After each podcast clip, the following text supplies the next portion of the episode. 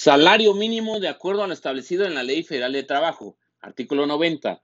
Salario mínimo es la cantidad menor que debe recibir en efectivo el trabajador por los servicios prestados en una jornada de trabajo.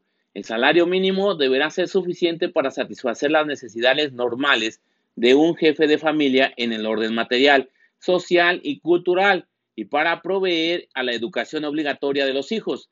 Se considera de utilidad social el establecimiento de instituciones y medidas que protejan la capacidad adquisitiva del salario y faciliten el acceso de los trabajadores a la obtención de satisfactores. Artículo 91.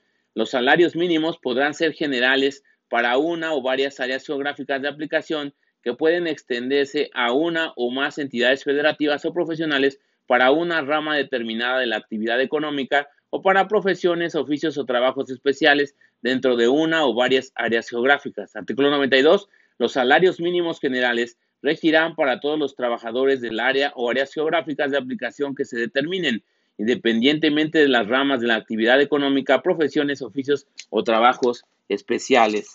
Artículo 93.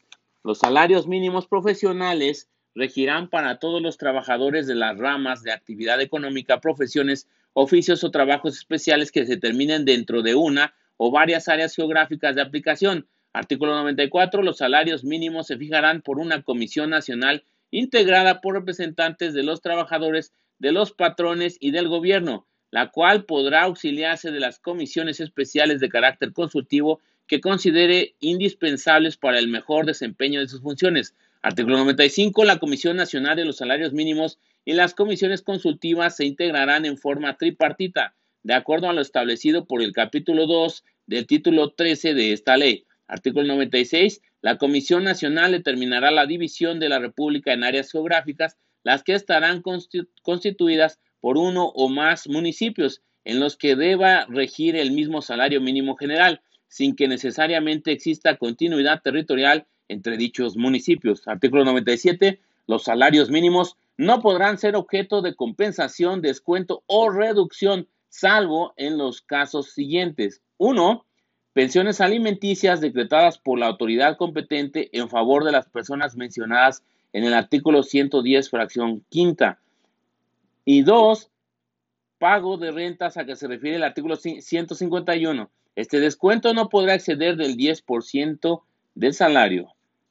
3 pago de abonos para cubrir préstamos provenientes del Fondo Nacional de la Vivienda para los trabajadores destinados a la adquisición, construcción, reparación, ampliación o mejoras de casa habitación o al pago de pasivos adquiridos por estos conceptos.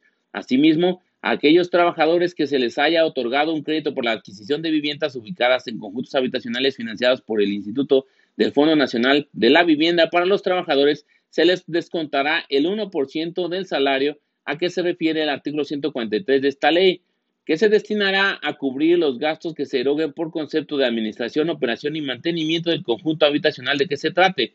Estos descuentos deberán haber sido aceptados libremente por el trabajador y no podrán exceder el 20% del salario. 4.